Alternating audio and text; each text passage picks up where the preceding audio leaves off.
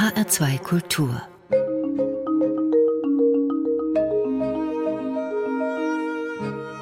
Doppelkopf Heute am Tisch mit Bernd Oliver Meyer, Gastgeberin ist Regina Oehler. Wir haben Sie als Leidlinderer angekündigt, Dr. Bernd Oliver Meyer, denn Sie sind Palliativmediziner. Sie sind also ein Experte dafür, das Leben mit Schmerzen oder das Leben mit einer sehr schweren Krankheit erträglicher zu machen. Sie sind Chefarzt der Palliativmedizin und interdisziplinären Onkologie in Wiesbaden im St. Josephs Hospital und Sie sind Vizepräsident der Deutschen Gesellschaft für Palliativmedizin. Wie haben Sie die Palliativmedizin für sich entdeckt, Oliver Meyer? Das ist wie, glaube ich, bei ganz vielen so, dass es tatsächlich auch einen biografischen Hintergrund gibt, dass zu der Zeit, wo ich so meine ersten medizinischen Gehversuche noch als Student machte, gleichzeitig meine Oma in die Sterbefaser hineingeraten ist. Und ich quasi tagsüber als Pflegepraktikant auf einer Station mit Schwerkranken zu tun hatte und mir dachte, das gefällt mir alles gar nicht so richtig gut, wie hier mit diesen schwierigen Themen umgegangen wird, aber gar nicht so sprachfähig, sondern mehr vom, vom naiven Erleben her. Und auf der anderen Seite dann außerhalb dieses Praktikums in Sorge um das Wohlergehen meiner Oma war und ja, aus diesem intensiven Erleben und auch dieser durchaus Diskrepanz zwischen dem Gewünschten und dem Erlebten ist dann auch ein originäres Interesse erwachsen, was mich dann immer weiter rangeführt hat, mich dann auch mit dem Auslandsaufenthalt mit dem Thema auseinanderzusetzen. Genau, Sie waren in Bristol, an mhm. der Universität Bristol. Und England, das ist ja eigentlich das Pionierland für die Hospizbewegung und für Palliativmedizin. Und Sie haben dann in dem Dreivierteljahr aber einen Master of Science in Palliative mhm. Medicine gemacht. Das ging ganz schön flott dann. Ja, das war nicht nur an den Aufenthalt dort gekoppelt, sondern das hat mich schon noch ein paar mehr Körner gekostet von zeitlicher Intensität dann hier. Aber äh, ja, in der Tat ist es so, dass das für mich eine, eine absolut wertvolle Erfahrung war, mit dieser akademischen Selbstverständlichkeit, mit dieser Methodenkompetenz das Thema auch aufbereitet zu bekommen und damit ein Stück weit aus dieser weichgespülten Hauptsache ist, wir haben das Herz am rechten Fleck denke. Denn das war mir schon immer ein bisschen suspekt, wenn gut gemeint nicht gut gemacht ist und wenn mit ganz viel Emotionalität, aber nicht mit der notwendigen handwerklichen Kompetenz in diesem Feld gearbeitet wird. Und Dafür hat mich diese Zeit in Bristol einfach wachsen lassen und natürlich auch der internationale Austausch mit Kollegen, die in einem anderen medizinischen System arbeiten, mhm. wo also auch nochmal die, für mich auch so spürbar wurde, wie sehr wir auch den äußeren Umständen des Medizinsystems zum Teil gehorchen oder ausgeliefert sind und wie sehr es sich auch lohnt, das bisweilen in Frage zu stellen. Da, darüber werden wir bestimmt noch reden im Laufe ja. dieser Stunde. Haben Sie da auch sozusagen Handwerkzeug gelernt in Bristol, um Menschen so zu begegnen, dass sie sich gewürdigt fühlen in ihrer Lebenssituation, in ihrer Krankheitssituation? Ich glaube schon, dass man das ein Stück, also nicht nur in Bristol, sondern dann auch in dem klinischen Ton tatsächlich erlernen kann. Und das, das eine ist schon mal, dass man sich nicht scheut, auch in der Kommunikation eine emotionale Präsenz und auch ein persönliches Gesicht mit einzugeben, was ja im Medizinbetrieb nicht immer selbstverständlich ist. Ja, aber in dem Kontext von Palliativversorgung ist es, glaube ich, wichtig, den Menschen, denen man ja auch individuell begegnen will, mit denen man individuelle Wege ergründen will, weil nur die können letzten Endes auch Impulse zur Sinnstiftung geben.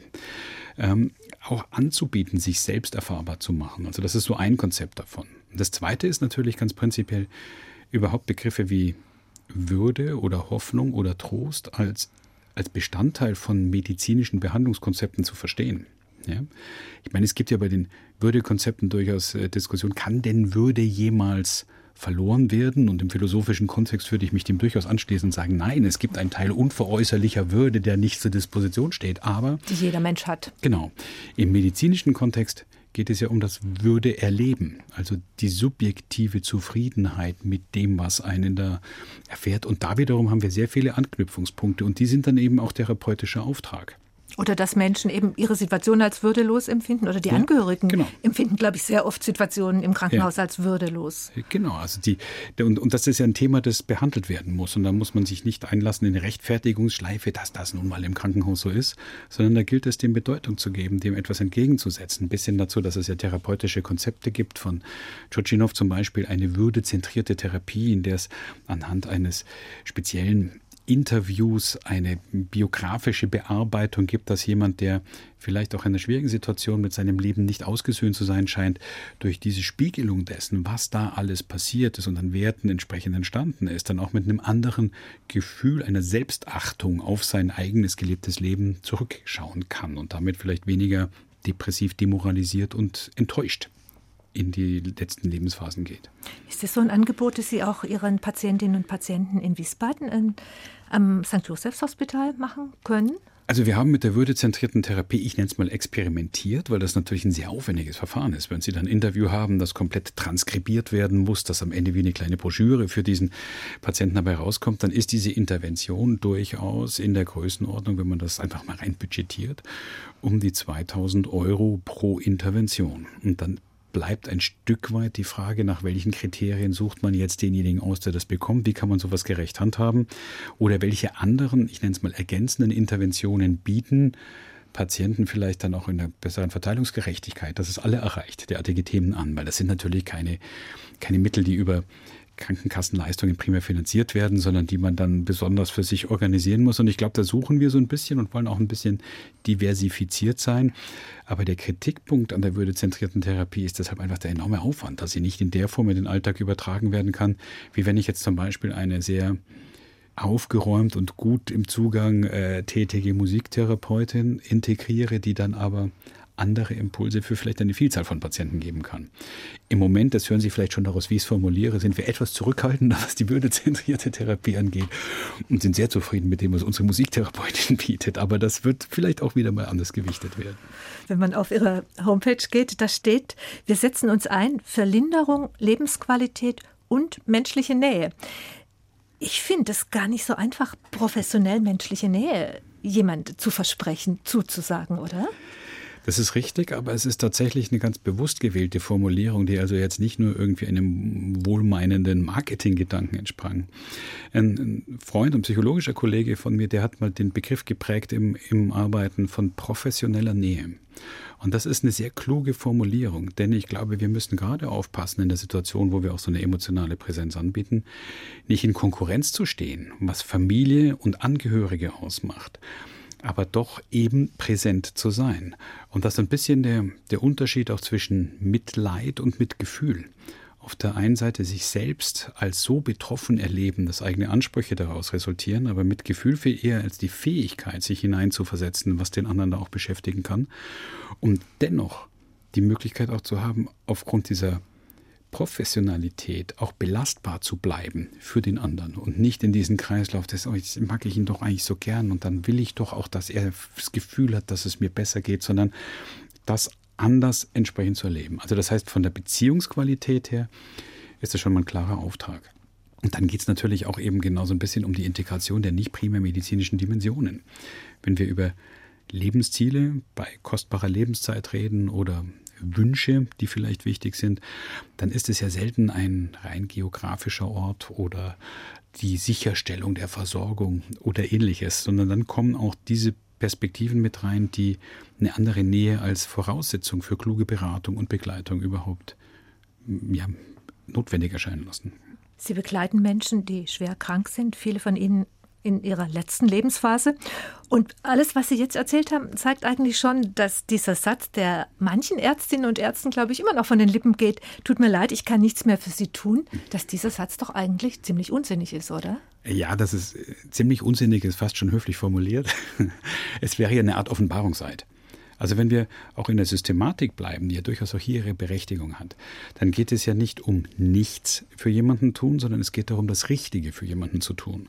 Und wenn ich jemanden als sterbensnah diagnostiziere, habe ich natürlich ein anderes Spektrum von notwendigen Maßnahmen oder Möglichkeiten oder Gedanken, die vielleicht in die Therapieplanung mit eingehen sollten, als wenn ich jemanden nicht als sterbensnah wahrnehme. Also geht es überhaupt nicht in dem Sinne um Therapiebegrenzung oder Hilflosigkeit, sondern um das Richtige. Und das Richtige ist dann eben vielleicht, den Fokus deutlich auf andere Sachen zu belegen. Ja, deshalb eben ganz bewusst auch, dieser Begriff Therapiebegrenzung ist auch hochkritisch zu sehen.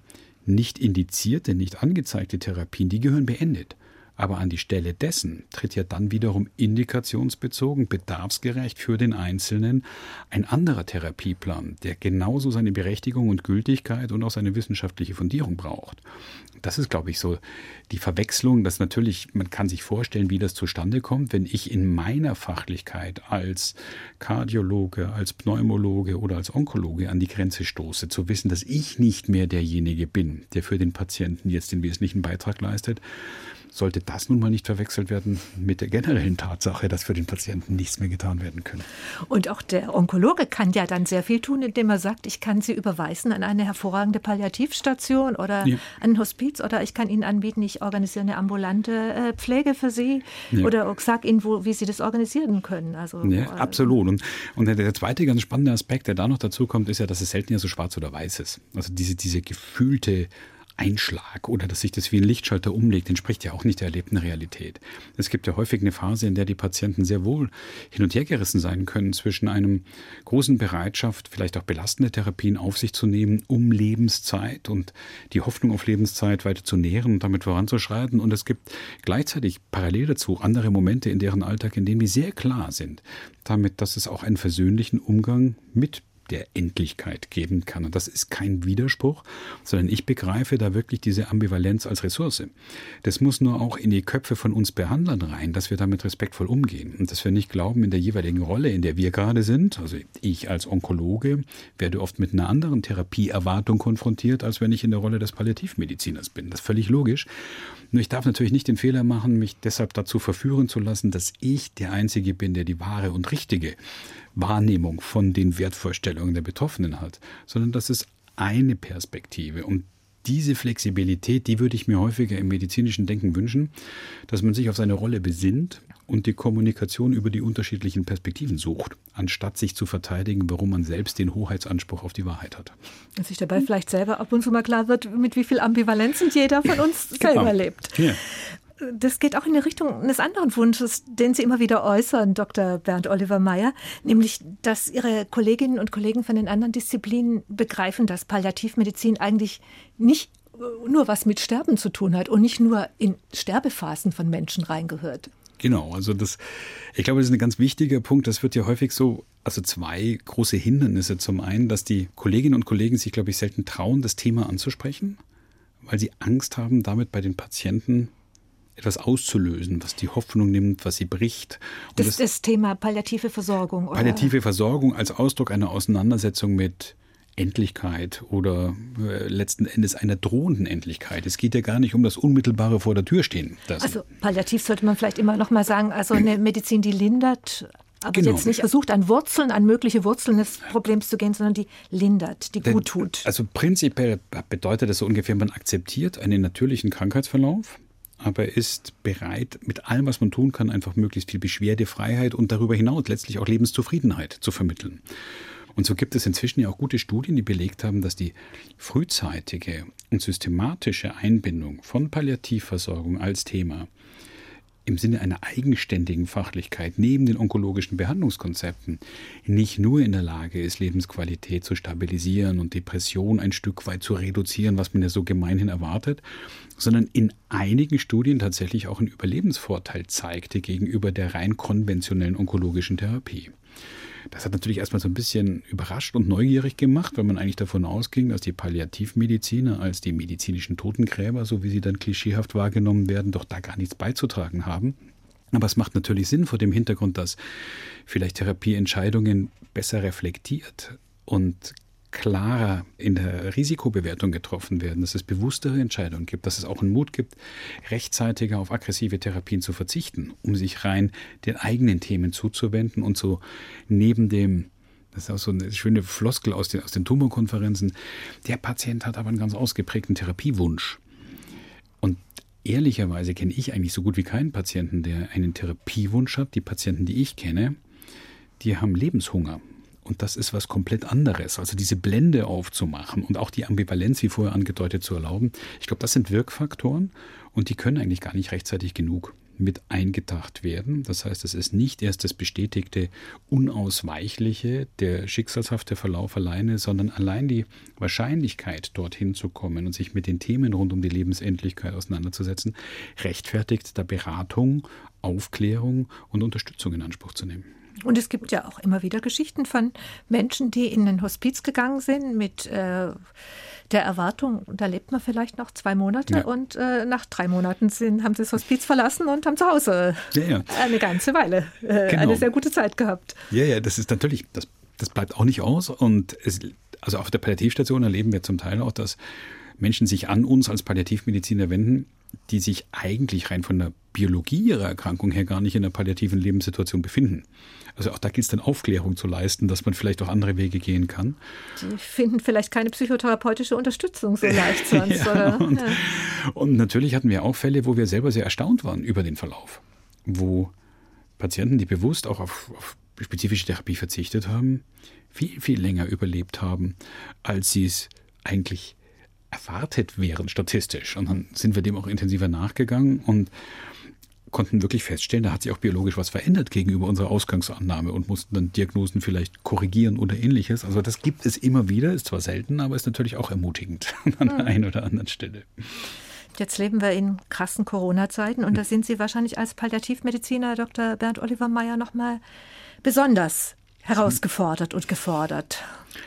Es ist in der Tat so, ich glaube, es ist ja eigentlich für jeden und für alle momentan eine große Herausforderung, sich mit der Pandemie entsprechend auseinanderzusetzen. Für uns ist es, glaube ich, in mehrfacher Hinsicht eine große Herausforderung geworden vom strukturellen her, weil wir natürlich durch die ja auch sowohl im ambulanten wie auch im stationären Kontext mit viel menschlicher Präsenz arbeiten und da auch, wie ja vorher schon angedeutet, Nähe im kommunikativen, aber oft auch bei Schwerkrank im körperlichen Sinne eine große Rolle spielt. Und im Rahmen der Kontaktbeschränkungen und der hygienisch begründbar vernünftigen Entscheidungen hier ein ganz wesentliches Werkzeug unserer Arbeit bedroht ist und so ein bisschen die Gefahr besteht, dass Palliativversorgung dann auf reine Symptomatologie reduziert wird, was sie aber nicht gerecht wird. Es geht nicht nur darum, eine Tablette gegen Schmerz zu verschreiben, sondern es geht auch auf die andere Ebene. Das heißt, wir haben auch schon erlebt, gerade in der ersten Phase der entsprechenden Abschottung, dass natürlich Menschen einsam gestorben sind, weil einfach Kontaktfrequenz und ähnliches gar nicht mehr erlaubt war in diesem Kontext. Und ich glaube, da sind wir gefordert, dass wir uns nicht reduzieren lassen darauf im Sinne von, das ist so, sondern nach Wegen suchen, wie wir auch diesen Menschen besser gerecht werden, als man es in der ersten Abschottung gerecht geworden ist. Das Zweite ist natürlich, dass wir im ambulanten Kontext auch einfach zunehmend Patienten haben, die sagen, ich bin zwar in der Risikogruppe, ich bin alt, ähm, aber ich will gar nicht ins Krankenhaus. Ich will gar nicht beatmet werden, sondern wie kann ich angemessen ambulant unterstützt werden? Und das fordert uns auch ein Stück weit heraus, einfach schnell genug in der Reaktion zu sein und mit der richtigen Mischung aus Schutz des Personals, Eigenschutz, aber auch die zu identifizieren, bei denen wir wirklich einen wichtigen Beitrag leisten können, wenn sie, was ja häufig sehr schnell verläuft und sehr fulminant verlaufen kann, tatsächlich dann durch eine Covid-Pneumonie in eine Luftnotattacke oder ähnliches kommen, da muss man schon auch klug vorausgeplant haben. Also es fordert uns an der Stelle organisatorisch wie auch im Kontext dessen, dass die Qualität unserer Arbeit bedroht ist durch die soziale Isolation, die auch natürlich gefordert ist von den Hygieneregeln, aber es deutlich schwerer macht. Kontaktbegrenzungen auf einer Palliativstation kann man zwar natürlich im Ausnahmefall auch versuchen zu reduzieren und, und auch Angehörige zulassen, und das sollte man auch so tun. Aber ich kann es auch nicht uneingeschränkt freigeben, wie wir sonst zum Teil genießen, dass wir da wirklich eine ganz andere lebensfrohe und, und ja, lebendige Atmosphäre kreieren können, wo sich Menschen begegnen und auf dem Gang austauschen. Und das heißt, da fehlt schon was. Und das tut natürlich besonders weh, wenn man weiß, unter, welcher, unter welchen Vorzeichen dann da bisweilen auch Begegnungen ja, verunmöglicht werden. Auf der anderen Seite, und da werden wir später, denke ich, noch drüber reden, glaube ich, können wir alle auch von palliativmedizinischem Know-how einiges lernen darüber, wie wir so eine schwere Krisenzeit einigermaßen gut hm. bewältigen können als Gesellschaft. Aber ich glaube, bevor wir darüber reden, gönnen wir uns ein bisschen Musik. Sie haben Musik mitgebracht. Sie haben gesagt, es ist Ihnen sehr schwer gefallen, sich zu entscheiden, ja, was stimmt. denn jetzt gespielt wird. Was äh, ist das erste Stück und warum hat dieses Stück den Zuschlag bekommen? Also generell habe ich mich sehr gefreut über die Möglichkeit, hier Musik mitzubringen, weil Musik mir eine Herzensangelegenheit ist. Das erste Stück ist von Luna, einer Band, die so dem Dream Pop Genre zugeordnet wurde, die ich in den 90ern extrem viel gehört habe. Und äh, hier ausgesuchten Velvet Underground Cover Ride into the Sun sind nicht so rau wie Velvet Underground, aber von der Gitarre vielleicht noch ein bisschen filigraner. Und da habe ich auch gehört, Luna wären auch wieder auf Tour gegangen, wenn Corona nicht gekommen wäre. Also von daher, die gibt es noch, die sind irgendwo noch in kleinen Clubs unterwegs. Ja, eine Musik, die mich seit langem begleitet und immer wieder trifft, weil sie so die richtige Mischung für mich darstellt, aus einer gewissen Ruhe, die sie ausstrahlt, aber da doch nie so bieder wirkt, wie vieles andere, was versucht, ruhig äh, zu machen in dem Kontext.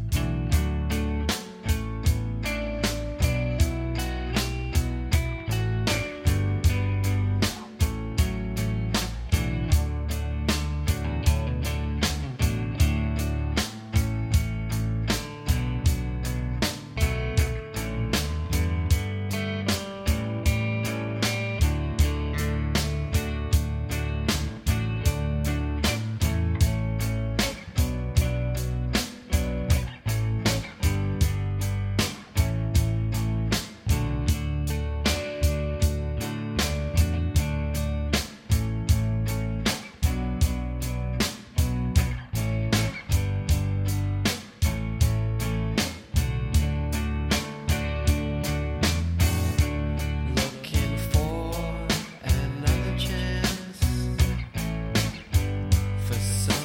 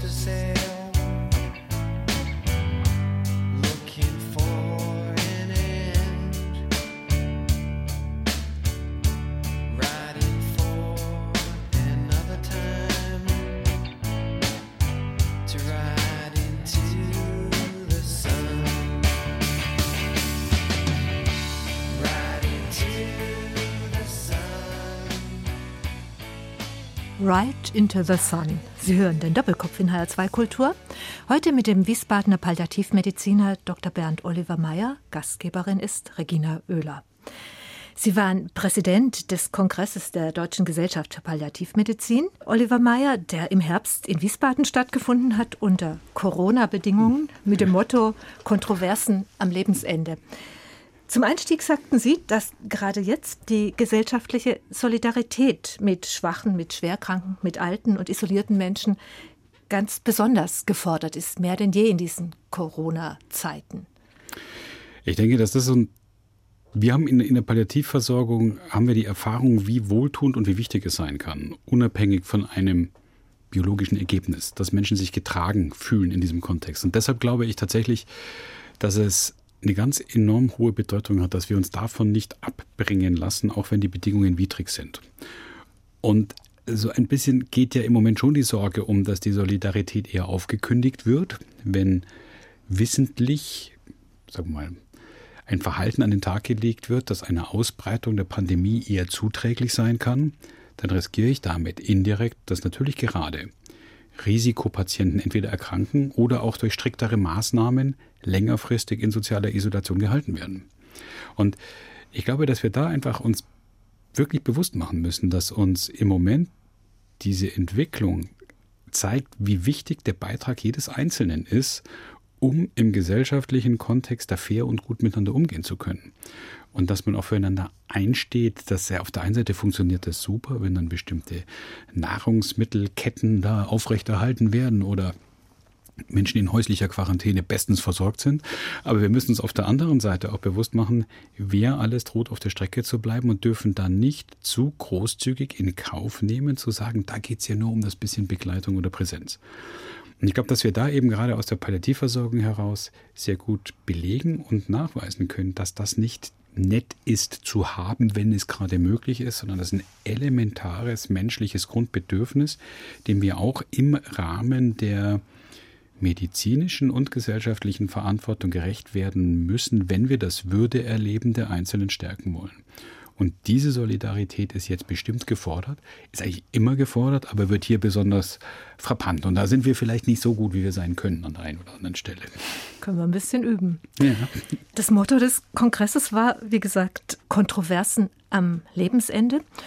Und das ist eine Debatte, die wir auch in Corona-Zeiten, denke ich, als Gesellschaft führen müssen. Nicht zuletzt, seit es das Urteil des Bundesverfassungsgerichts gibt, das ja die geschäftsmäßige Förderung der Selbsttötung nicht mehr mhm. generell strafbar ist.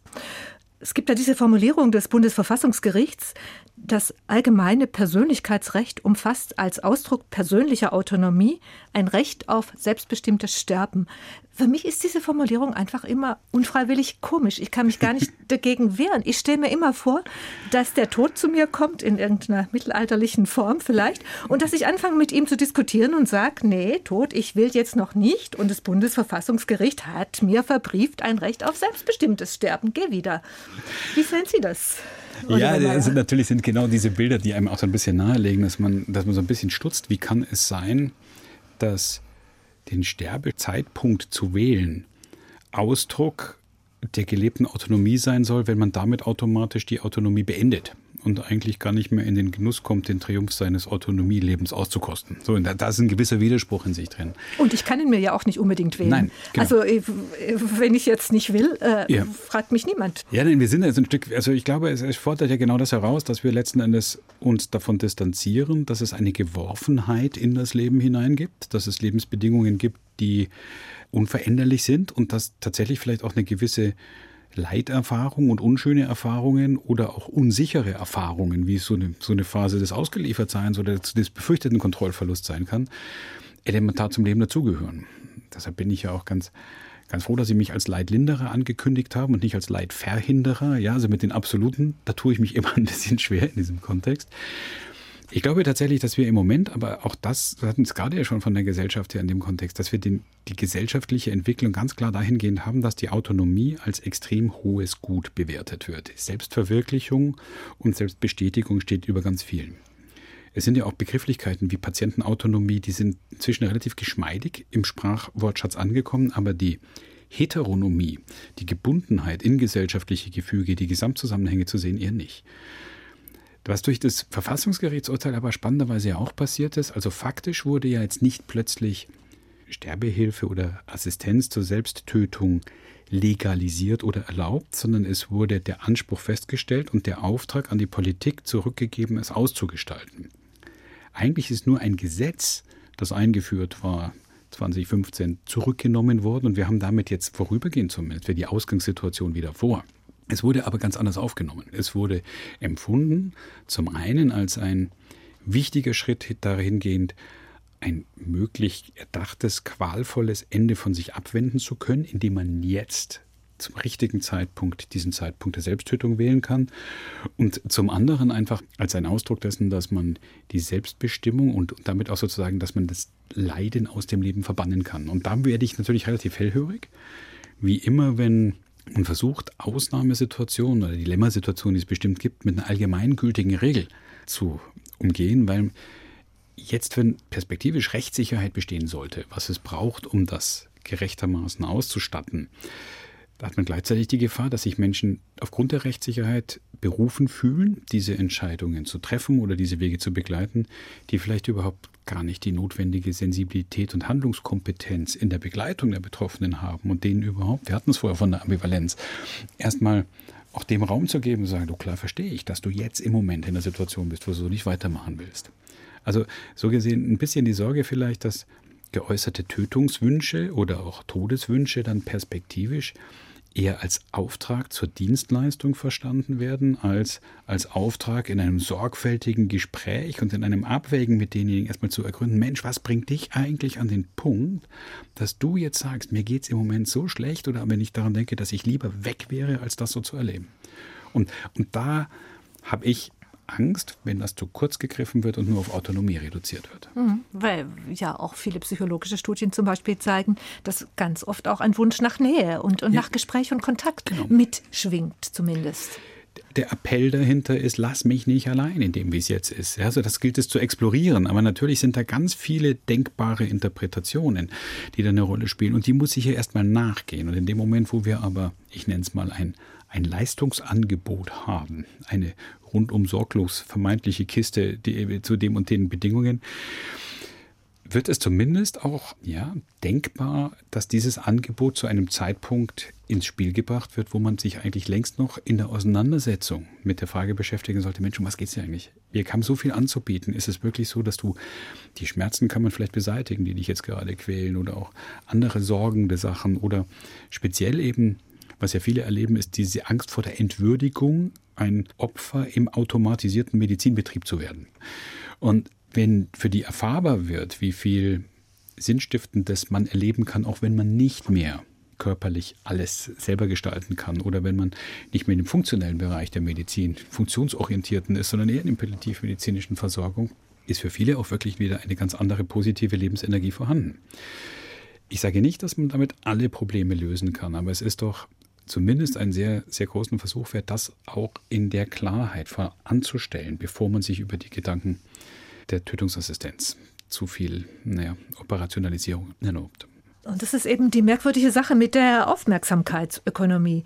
Das Thema äh, Sterbehilfe hat ganz viel Presse, ganz viel Aufmerksamkeit, ja. gilt auch in der ARD. Habe ich mal nachgeschaut, wie viele Sendungen, wie viele Stichworte gibt es mit Sterbehilfe, äh, wie viel gibt es mit Palliativmedizin. Das ist ein krasses Missverhältnis. Ja es ist ja allein schon bezeichnend, dass das eigentlich klare und schöne oder theoretisch schöne Wort Sterbehilfe eindeutig besetzt ist, inzwischen für den Akt der Tötung.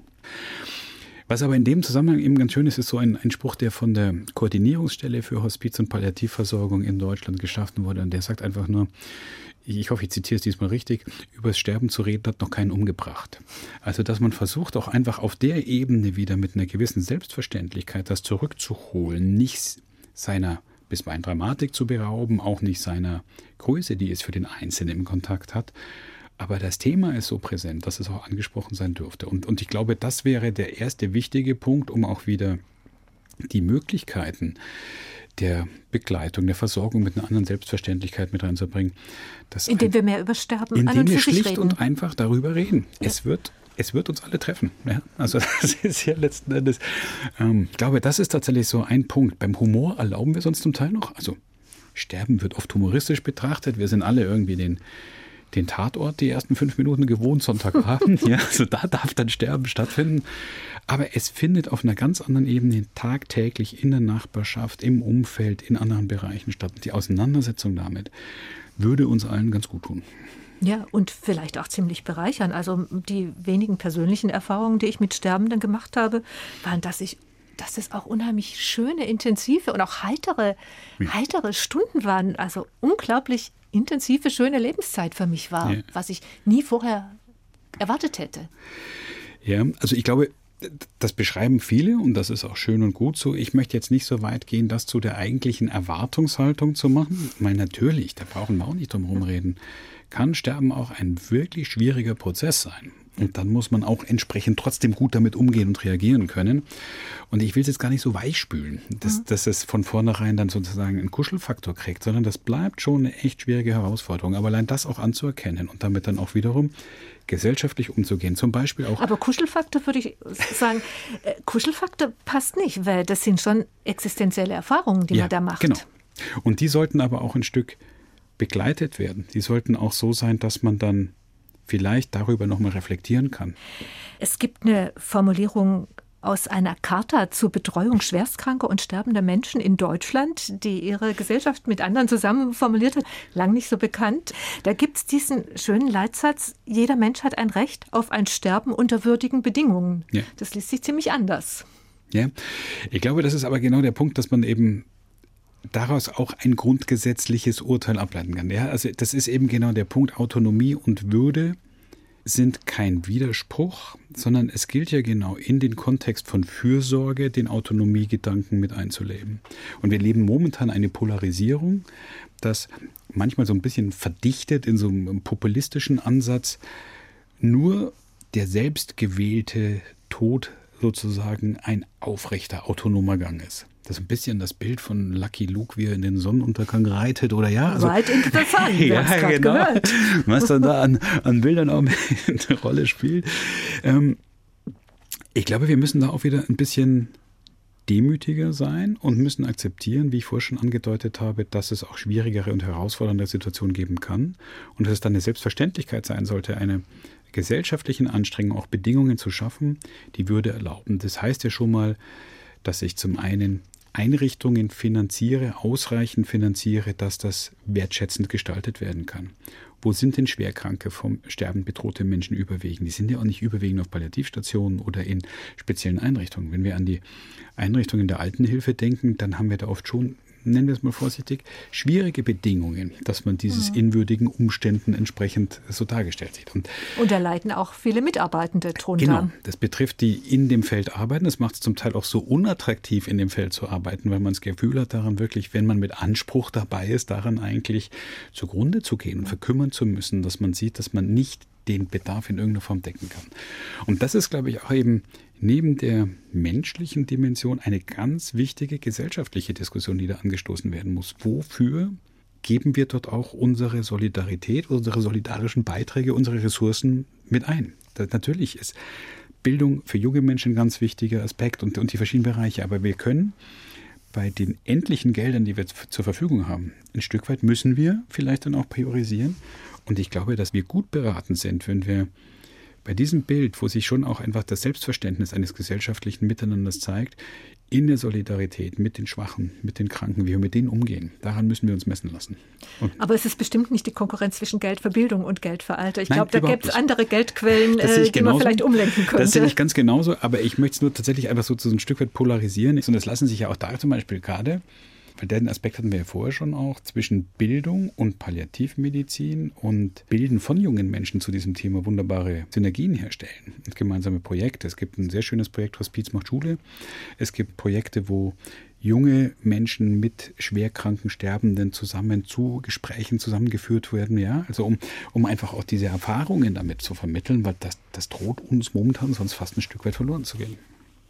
Und wir hören jetzt wieder Musik, die Sie mitgebracht haben. Die verbindet vielleicht auch ganz gut zwischen Jung und Alt. Äh, ja. Lamp Chop, The New Cobweb Summer. Ich verbinde das eben mit einem, einem ständigen Wegbegleiter, der immer wieder zu unterschiedlichen Zeitpunkten bei mir auch dann eine große Rolle spielt, dass Lamp Chop immer, immer mal wieder, speziell mit diesem Album, auf die Hot Rotation kommt und mich dann über Tage und Wochen begleitet. Und uns jetzt für einen Moment auch. Ja.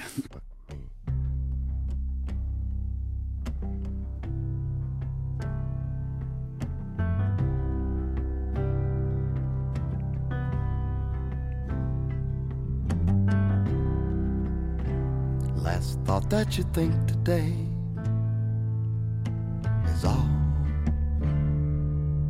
already happened.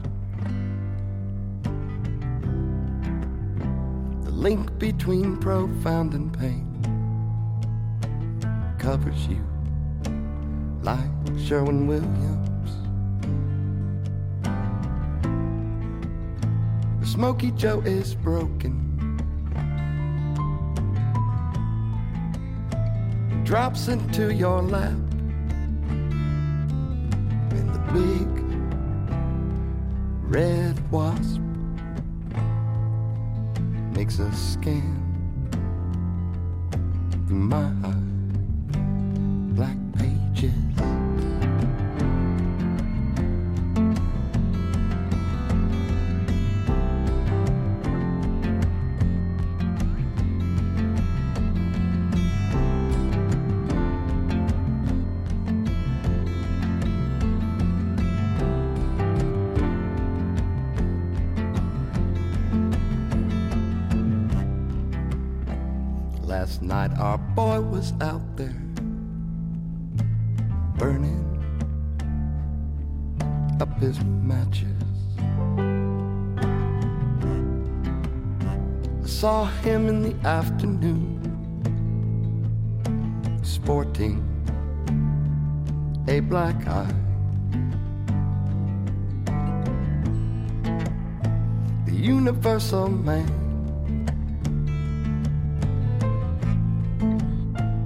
With a pistol or a bottle, types with confidence as we grow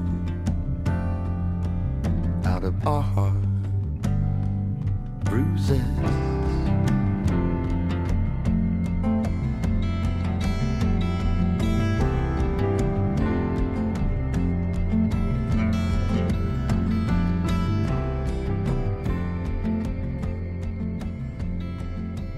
Gast im Doppelkopf in HR2 Kultur ist heute Dr. Bernd Oliver Meyer, der Chefarzt der Palliativmedizin und interdisziplinären Onkologie am St. Josephs Hospital in Wiesbaden. Sie wurden gerade auf der Fokus Gesundheitsärzte-Liste 2020 als Top-Mediziner für den Bereich Palliativmedizin ausgezeichnet. Da frage ich mich, was zeichnet einen Top-Palliativmediziner aus? Ehrlicherweise hat mich die Frage auch ein bisschen umgetrieben. Ja? Also ich bin mir, ich glaube schon, dass es aber auch da wie in anderen medizinischen Bereichen Kriterien gibt, die man tatsächlich auch ein Stück mit bedenken kann. Und das hat zum einen, glaube ich, damit zu tun, dass es eine wissenschaftsfundierte Arbeitsweise gibt, dass man auch dort wirklich entsprechend wissenschaftliches Arbeiten vorweisen kann, um auch in diesem Bereich nicht nur nach eigener Intuition zu agieren. Zum Zweiten glaube ich, dass es auch um eine Strukturkompetenz geht, für die man steht, dass bestimmte Strukturen wie spezialisierte ambulante Palliativversorgung oder spezialisierte Palliativversorgung im Krankenhaus brauchen auch einen Hintergrund, dass man das zu organisieren in der Lage ist, dass entsprechend ausgestattet ist, dass die Sprechstundenzeiten da sind. Palliativmedizin ist häufig immer noch so der Appendix einer anderen Fachrichtung und in der Eigenständigkeit, in der klaren Profilierung ist es dann wiederum wichtig, das entsprechend darzustellen. Jetzt spreche ich über Klinik und ich denke auch, das ist ganz wichtig und das ist vielleicht auch so ein bisschen das, was bei so einer Liste irreführend sein kann. Ohne meine Teams im ambulanten wie im stationären Bereich könnte ich längst nicht so wirken, wie ich das tue. Das heißt also, um ein Top-Palliativmediziner zu sein, brauche ich immer ein großes Team interdisziplinär zusammengestellt von enthusiastischen und kompetenten Menschen, die das mittragen. Also das sind dann zum Beispiel Physiotherapeuten genau. drin. Das sind Pflegende, das sind Physiotherapeuten, das sind Sozialarbeiter, das sind weitere ärztliche Kollegen, mit denen man die ganzen Zeiten organisieren kann. Das sind Seelsorge, das ist Musiktherapie, das ist aber bis hin zu der letztlich Reinigungsfachkraft, die, wenn sie auf einer Palliativstation wirkt, anderes erlebt, als wenn sie in der Orthopädie oder in der Unfallchirurgie unterwegs ist. Und die muss man natürlich auch alle so ein bisschen mit dem Blick halten, weil die machen Team aus und nur wenn da die Haltung mitgetragen wird und das mitgegangen wird, dass man da ein gemeinsames Gefühl und Konsens hat, dann kann das auch so wirken, wie wir uns das wünschen und vorstellen. Und wie wird's dann? ich glaube, dass wir, dass wir wach genug bleiben, eben auch trotz aller Routine und Erfahrung den einzelnen Menschen zu begegnen und uns auf deren spezielle Themen einzulassen. Also auch wenn natürlich bestimmte Muster wiedererkennen und wir, ich sag mal, auf der, auf der handwerklichen Ebene, was die Pharmakologie, die Diagnostik oder ähnliches angeht, sich wiederholende Rhythmen haben, beginnt die Kür und das, was uns dann besonders macht, in dem Moment, wo wir die Signale auch auffangen, dieser Mensch wünscht sich individuelle Begleitung. Ja? Also wir können ja auch nicht hinstellen und sagen, du, jetzt hier das Füllhorn der palliativmedizinischen Teambeglückung findet statt. Schütten wir über dich. Ja, das wäre genauso paternalistisch, wie die Ansätze in manchen anderen Bereichen sind, sondern aber deshalb ist der, der, der, entscheidende Satz, den ich dabei sehe, oder das entscheidende Wort, diese Wachheit mitzubringen, diese Neugier, dieses auf der Suche bleiben, auf die Suche gehen. Und das muss aktiv gefördert und gefordert werden von uns. Wenn man 10, 15 Jahre Palliativversorgung intensiv betreibt, besteht schon die Gefahr, dass das vielleicht zwischendurch auch mal verloren gehen könnte. Und deshalb müssen wir da immer wieder schauen, dass auch das Team und jeder Einzelne für sich die Möglichkeit hat, auch zu reflektieren, auch mal innezuhalten, auch mal bestimmte Situationen intensiver zu betrachten, die natürlich auch unterschiedlich stark und intensiv berühren. Und ich glaube, dass das neben der unmittelbaren patientenbezogenen Arbeit ein ganz wichtiger Punkt ist, hier einfach diese Ebene zu schaffen, dass man in dieser intensiven Arbeit trotzdem langfristig bleiben kann und nicht im Prinzip so getreu dem Motto ausbrennen kann, nur wer auch mal gebrannt hat, äh, vorhersehbar Menschen hat, die dann irgendwann auch nicht mehr in dem Bereich tätig sein können, sondern das ist das, wo wir auch eine Solidarität im Team und in der Struktur brauchen und die eine Qualität ausmacht und die sich dann häufig auch auf das Angehörigengefüge ein Stück weit überträgt, wenn es in einer lässigen, unaufgeregten Art und Weise so erfahrbar wird. Die lernen von ihrer Atmosphäre dann genau, praktisch. Das, ja. Wir brauchen ja oft nicht mal in Anführungszeichen besondere medikamentöse Ansätze, sondern allein das Erleben eines Raums, in dem ganz angstfrei mit den Themen umgegangen wird, in dem man sich akzeptiert fühlen darf, in dem man selber wieder wichtig ist und Bedeutung bekommt, ist für viele Betroffene so wohltuend, da der ein oder andere leider schon eine ziemliche Odyssee durch bestimmte Institutionen hat und auch manche Enttäuschung auf dem Weg durch seine Erkrankung hindurch erlebt hat, bis er an den Punkt gekommen ist, wo dann die Palliativversorgung vielleicht auch behandlungsführend wurde. Man würde sich natürlich wünschen, dass auch auf anderen Stationen so eine Atmosphäre möglich wäre, oder? Das ist ja auch ehrlicherweise fast ein bisschen zynisch, dass man sich, in, wenn man so will, für eine menschennahe Medizin erst durch eine schlechte Prognose und sterbensnahe Situation qualifizieren soll. Natürlich würde das in allen anderen Bereichen ganz genauso wirken und hilfreich sein können, aber da sind wir wieder an dem Punkt, wie vorher angesprochen, wofür geben wir das Geld aus? Und welche Werte, wir sind da im gesellschaftlichen Kontext, werden refinanziert, was wird von den Krankenkassen refinanziert, wie gehen wir damit um? Und ich kann ganz klar sagen, dass ich denke, dass vieles von dem, was bei uns wirkt, nicht spezifisch deshalb besser wirkt, weil wir als Palliativmedizin eher im lebensendlichen Bereich tätig sind. Es würde in anderen Bereichen ganz genauso Wirkung zeigen. Das wäre eine Utopie. Ja, die darf man ja haben. Man sollte sich aber auch dadurch jetzt wiederum nicht entmutigen lassen, dass wenn man natürlich sagen kann, na gut, was kann ich denn schon machen als kleiner Einzelner, diese Wachheit in der individuellen Begegnung, das kann auch jeder Einzelne für sich kultivieren und bewahren und muss es nicht an der Pforte abgeben. Ja, und da finde ich es eben auch spannend, was Sie auch immer wieder betont haben, Dr. Oliver Meyer, dass Klar, ist Zeit immer Mangelware in Krankenhäusern und in vielen anderen Kontexten auch, aber dass es eigentlich gar nicht so auf die Menge der Zeit ankommt, sondern mhm. tatsächlich auf die Intensität der Begegnung. Und es kann ja eigentlich manchmal auch nur ein Blick oder ein Augenzwinkern sein.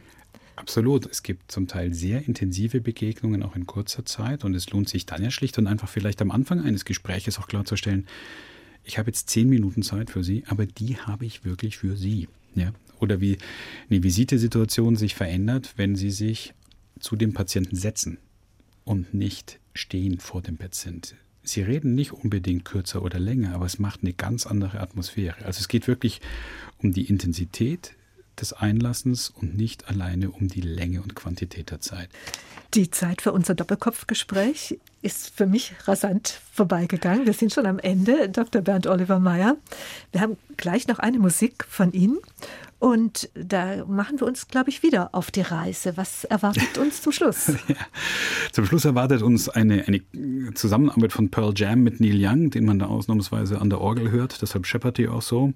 Das ist also eine, also eine kleine EP Merkin Ball, die damals 91 zusammen zu dem Mirror Ball von Neil Young rauskam. Pearl Jams größter Hit war Alive auf dem ersten Album, also sozusagen eine, eine Hymne in der Hinsicht. Hier ist es ein etwas ruhigeres Stück, The Long Road, was vielleicht so ein bisschen einfach auch das beschreibt, was ich mit der Palliativversorgung verbinde. Sich nicht irritieren lassen, dabei bleiben, der Rhythmus bleibt treibend, aber ja, auch eins so meiner persönlichen Wohlfühllieder. Und ja, auch von meiner Seite aus nochmal vielen Dank. Auch ich fand, dass die Zeit hier sehr schnell verging.